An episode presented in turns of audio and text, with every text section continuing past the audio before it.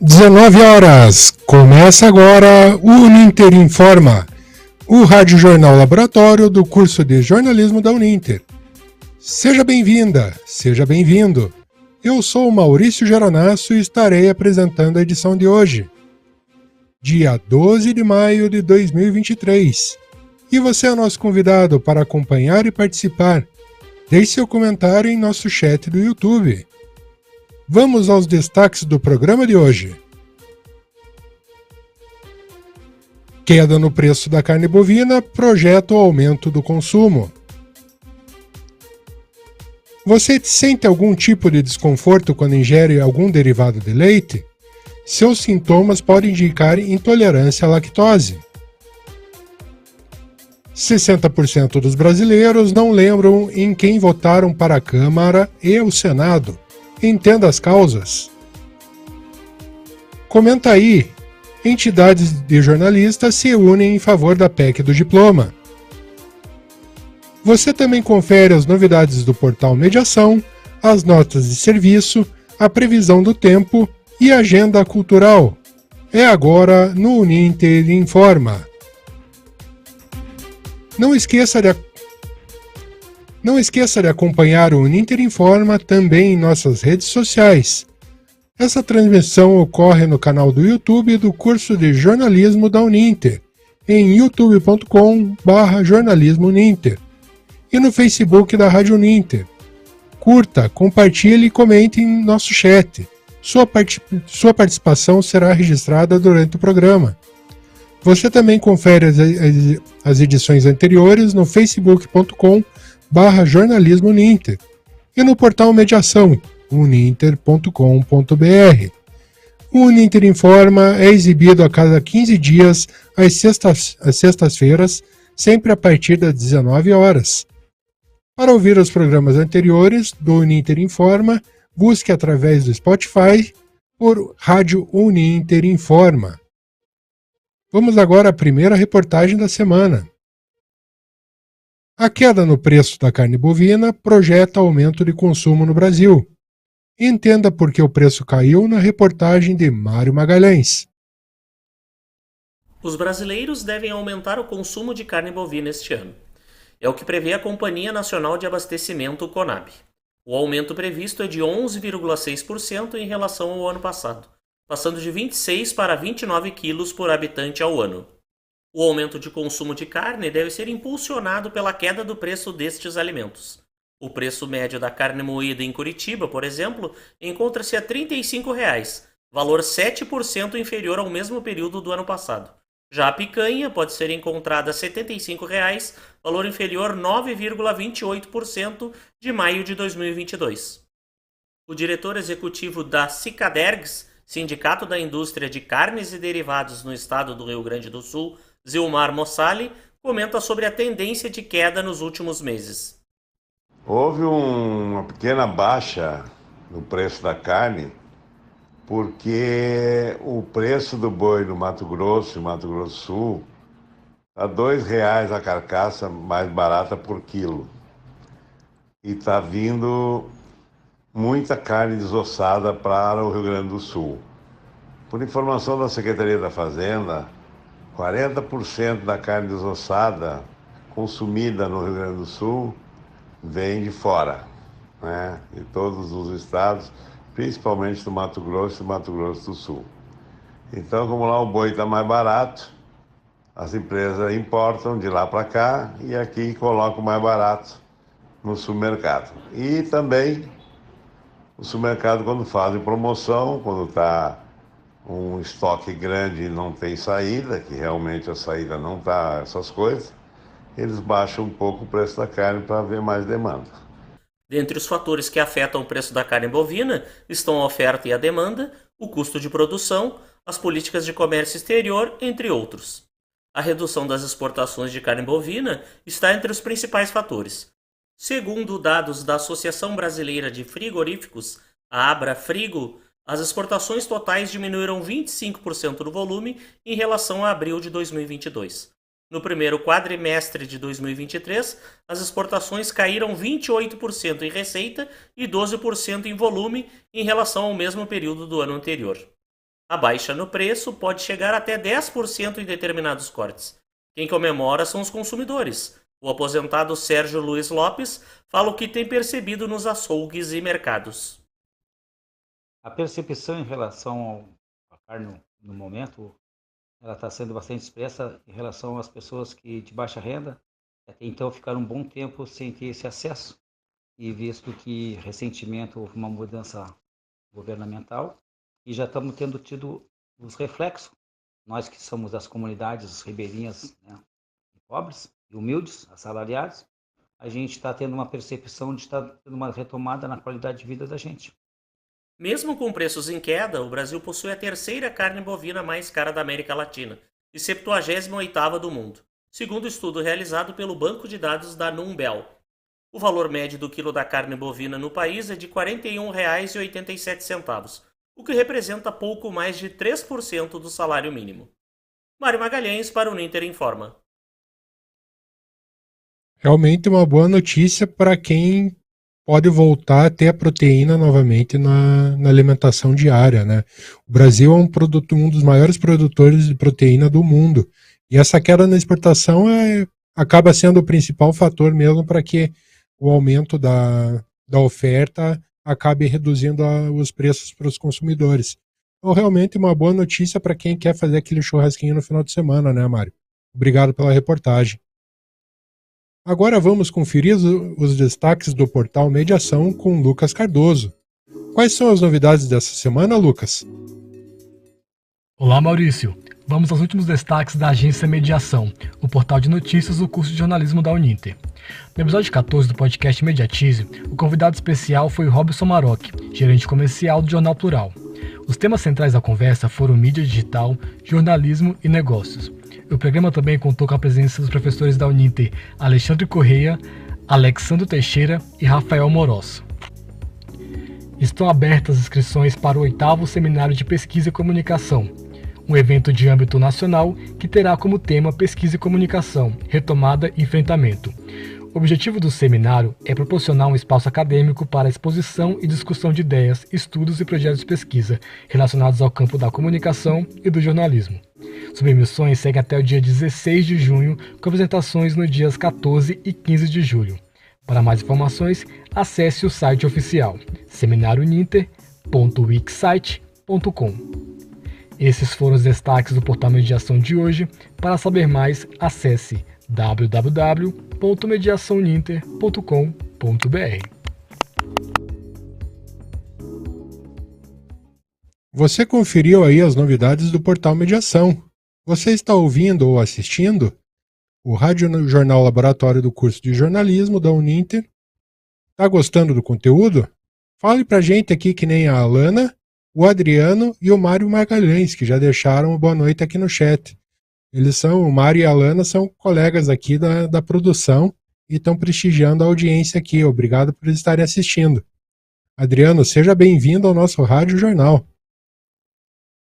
Deixe seu like, compartilhe com os amigos e comente. Lembrando que você está assistindo ao vivo através do facebook.com/barra e através do youtube.com jornalismo uninter. Alana, chegou a hora da sua reportagem. A intolerância à lactose é a mais comum que se imagina. Estima-se que cerca de 68% da população mundial tem algum tipo de má absorção de derivado de leite.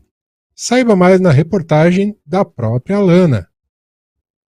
Segundo dados de pesquisa do Instituto Datafolha, cerca de 53 milhões de brasileiros maiores de 16 anos sentem algum tipo de desconforto digestivo após consumirem algum derivado do leite.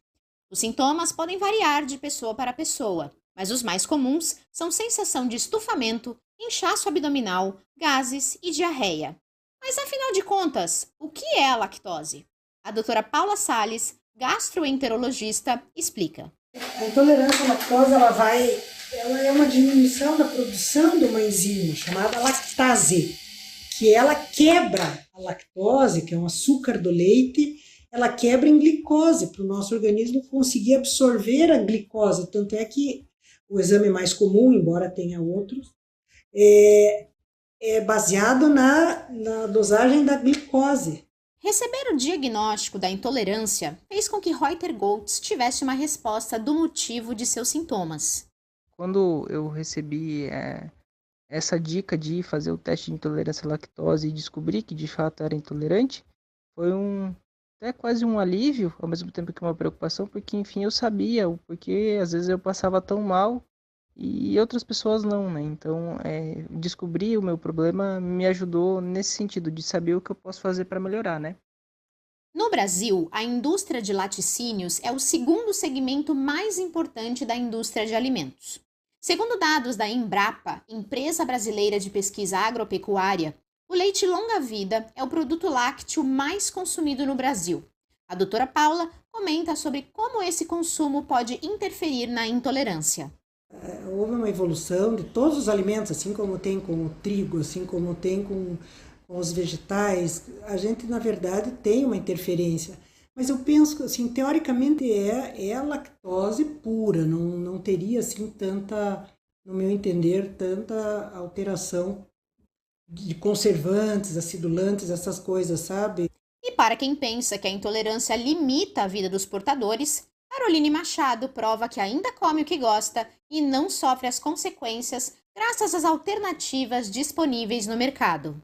Às vezes eu consumo a enzima lactase quando eu sei que eu vou exagerar, por exemplo, nossa, vou num rodízio de pizza, vai ter muito queijo, num café colonial, sei lá, cheio de tortas, eu tomo a enzima lactase. Do contrário, se eu for consumir quantidades pequenas, eu, eu consumo normal. Se você percebeu que sente alguns dos sintomas mencionados e ainda não recebeu um diagnóstico, o ideal é consultar o seu médico. Alana Della Poça, para o Ninter Informa. Esclarecedor, Alana. Acho que realmente a prevenção é o melhor caminho para que você descubra rapidamente se você tem ou não algum tipo de intolerância. E hoje já não é nenhuma dificuldade você ser intolerante pelo fato de existir muitos tratamentos e muitos medicamentos que auxiliam todo o desconforto que a intolerância causa. Então, acaba sendo mais fácil lidar com uma doença que muitas pessoas não sabem nem, nem que tem. É esclarecedor realmente, Alana. Muito obrigado pela reportagem. E agora vamos à previsão do tempo em todo o Brasil com Cícero Silva. Como fica o tempo para o final de semana, Cícero?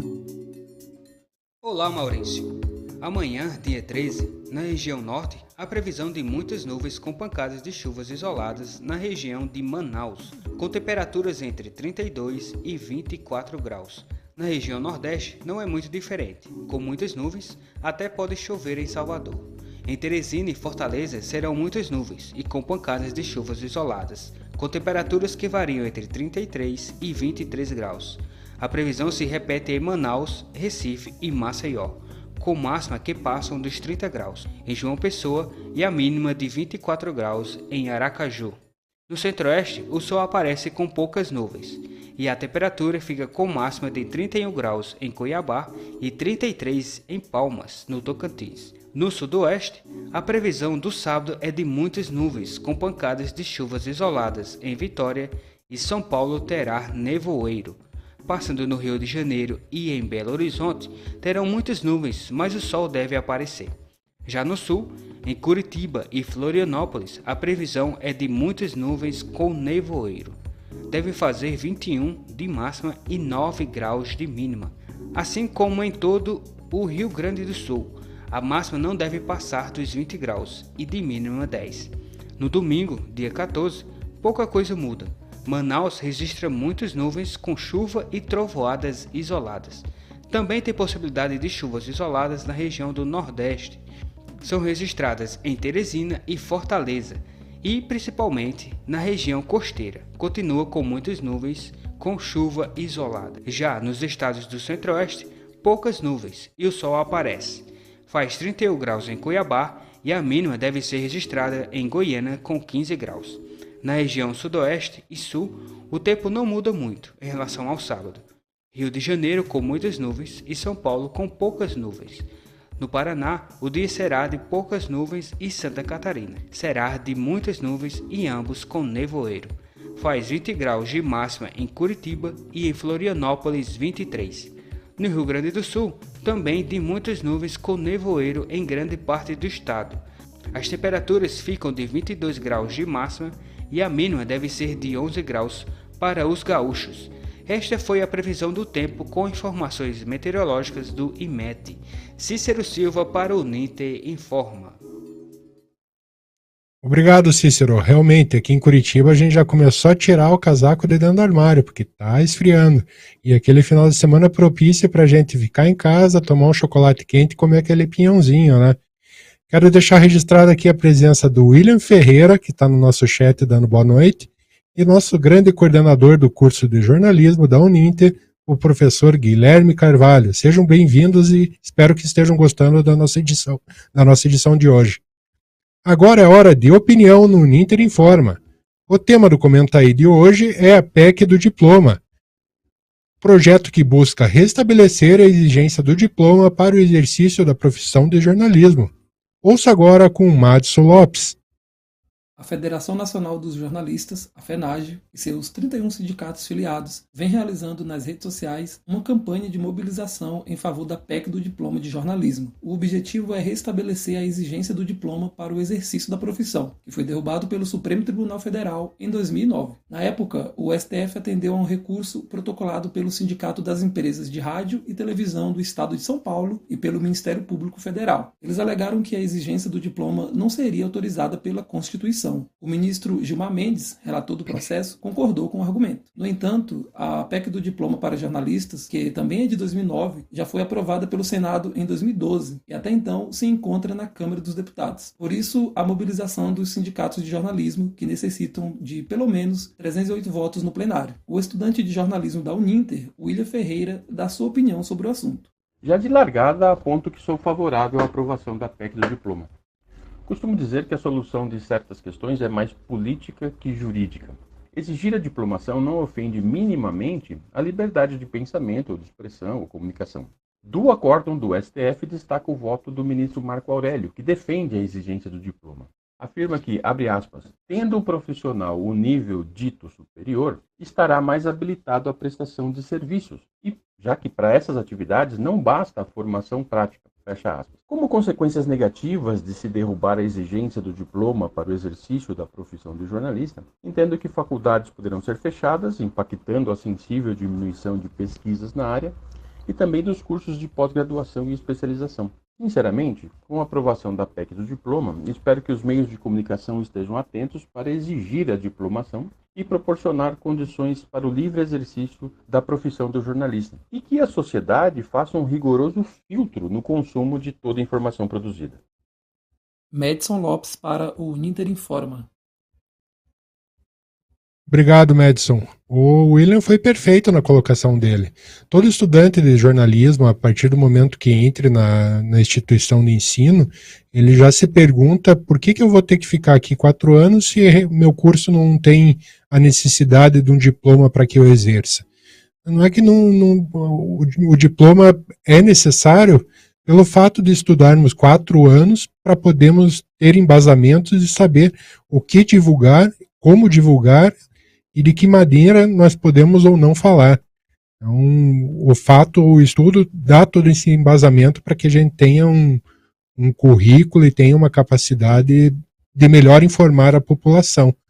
A, comunicação todo, todos temos, já nascemos nos, é, nos comunicando, mas o fato de estudar e ter o diploma para exercer a profissão, isso é essencial em qualquer cadeira que você busque para a tua vida dentro de uma instituição de ensino. Quero deixar registrado aqui o Chumbo Grosso Manaus. Então, aquele abraço para o Ronaldo Aleixo. E agora a nossa terceira reportagem. Pesquisa feita pelo Datafolha em 2022 revela que 60% dos brasileiros não se lembram em quem votaram para a Câmara e para o Senado Federal em 2018. O fato é um resultado que no ano anterior havia, havia sido aprovada a emenda constitucional número 97, que estabelece condições para que os partidos tenham acesso ao fundo partidário e ao horário político eleitoral. Ouça agora na reportagem de Gustavo Leal. Você se lembra em quem votou na última eleição? De acordo com uma pesquisa feita pelo Datafolha em 2022, 60% dos brasileiros não lembravam quem tinham votado para a Câmara e Senado Federal em 2018. Outro dado curioso é que em 2022 o número de eleitores aumentou em 6%, um aumento de 9 milhões de votantes. Mas qual é a importância e ligação desses números para os professores e pesquisadores?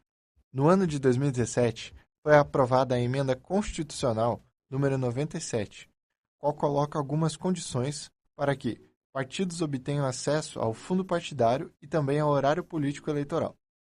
Essa lei foi criada por conta da grande quantidade desses partidos no sistema político brasileiro, fazendo com que os eleitores se percam ou esqueçam em quem votaram. A doutora em ciência política Carolina Roeder explica. E nós temos também um indicador na ciência política que se chama número efetivo de partidos, o NEP, que vai calcular, vai mensurar a quantidade de atores importantes, de partidos importantes dentro do legislativo. Aqueles que têm poder de chantagem, poder é, de formar uma coalizão, por exemplo, dentro da, do, do parlamento. Bom, para vocês terem uma ideia, nós tínhamos em 2018, foi o ápice, com 16 partidos efetivos. A média do mundo, tirando o Brasil, se a gente for considerar 136 países, não, não são todos os países do mundo, mas 136, uma boa parte, a média do mundo é de 3,18 partidos efetivos. Nós tínhamos, assim, muito acima da média, sem precedentes no mundo. Então, isso, o que, que acontece? A gente tem uma dificuldade de formação de coalizão. Uma, uma dificuldade de governabilidade né, do executivo, porque tem muitos atores relevantes para negociar e para formar uma coalizão que seja é, factível. Né? O principal efeito positivo dessa lei é melhorar a governabilidade, porque irá diminuir os atores e partidos, formando então maiorias no legislativo e fazendo com que as políticas públicas cheguem até a população. Lucas Máximo, coordenador do curso de Gestão em Partidos Políticos, conclui: então vocês vejam, quando se reduz a quantidade de partidos que estão conversando, que estão dialogando, o processo de produção de maiorias se torna mais racional. A negociação ela é muito mais previsível. Você tem mais clareza sobre quem está na situação, quem está na oposição ou quem está numa posição independente, a depender da conjuntura. Porém, essa lei também terá efeitos negativos como a alta concentração da receita em um único partido, tornando-o mais poderoso. Vamos poder ver o fim de alguns partidos ideológicos por falta de verba e, principalmente, a fusão de diversos partidos para sobreviverem. Da Central de Notícias Uninter, Gustavo Leal, especial para o Uninter Informa. E eu vou mais longe, Gustavo. Agora, a grande maioria dos brasileiros não se recorda nem quem votou para vereador na última eleição em 2020. E a situação acaba se tornando que a gente tem um pouco mais de atenção, porque a partir de 2024 vai ser possibilitada a formação das federações em torno de algumas candidaturas, o que teoricamente vai diminuir o número de candidatos e concentrar mais o voto, os votos, ou seja, eles vão precisar mais votos para se eleger. Então a gente vai ter que ficar bem atento a essas mudanças e prestar muita atenção no horário político e no que essas mudanças vão trazer de consequências nas eleições. Agora vamos às notas de serviço, com informações de utilidade que podem ajudar você, seus familiares ou amigos. Confira as informações com Laura Madeira. Para obter o resultado, o participante deve acessar a página do participante com o login único da plataforma gov.br. As inscrições para as provas serão do dia 5 a 16 de junho na página do participante. As provas serão realizadas nos dias 5 e 12 de novembro. Termina nesse mês de maio o prazo para o envio da declaração do imposto de renda. É obrigatória a entrega de contribuintes residentes no Brasil, que receberam rendimentos tributáveis que totalizaram mais de 28 mil reais em 2022. Quem é obrigado a declarar e não pagar o imposto de renda está sujeito a multa. A declaração pode ser feita pelo site da Receita Federal e no aplicativo Meu Imposto de Renda, disponível no Google Play ou no App Store. O período para entrega da declaração se encerra dia 31 de maio. Nesta quinta-feira, 11 de maio, foi assinado o decreto que regulamenta a Lei Paulo Gustavo, lei que homenageia o ator comediante Paulo Gustavo. Com essa medida, irá liberar 3,8 bilhões de reais do Fundo Setorial do Audiovisual, o FSA. e de outras fontes da receita vinculadas ao Fundo Nacional de Cultura. Esse dinheiro irá para municípios, estados e o Distrito Federal investirem na produção de eventos culturais. Laura Madeira para o Nitra Informa. Obrigado, Laura. Aproveito para registrar sua presença aqui no nosso chat do YouTube. Obrigado pela audiência. E chegou a hora de programar o seu final de semana. Vamos às dicas da nossa agenda cultural. O Festival Mimo traz shows e filmes inéditos. Em versão comemorativa pelos seus 20 anos, o festival acontece nas cidades de São Paulo, nos dias 12 a 14 de maio, no Rio de Janeiro, dos dias 16 e 17 de maio, e em Tabira, município do interior de Minas Gerais, nos dias 19 e 21. Em todas as cidades, o evento acontece de forma gratuita e estará oferecendo o que há de mais interessante na cena musical. Entre as atrações estão Paulinho da Viola, Arnaldo Antunes, o britânico Don Letts e o cabo-verdiano Mário Lúcio. O evento também contará com workshops, música e apresentação de poesias, celebrando a personalidade da literatura. Confira, confira a programação completa no site mimofestival.com. Em Curitiba, no Museu Oscar Niemeyer, acontece a exposição Poti entre dois mundos, com obras inéditas do artista Poti Lazarotto, sob a curadoria de Maria José Justino. A mostra é um recorte da maior coleção já doada ao museu, com aproximadamente 4.500 obras, essa exposição inicia um espaço contínuo de exposições deste importante artista. As visitações acontecem sempre de terça a domingo, com ingressos de 30 a 15 reais. Toda quarta-feira a entrada é gratuita.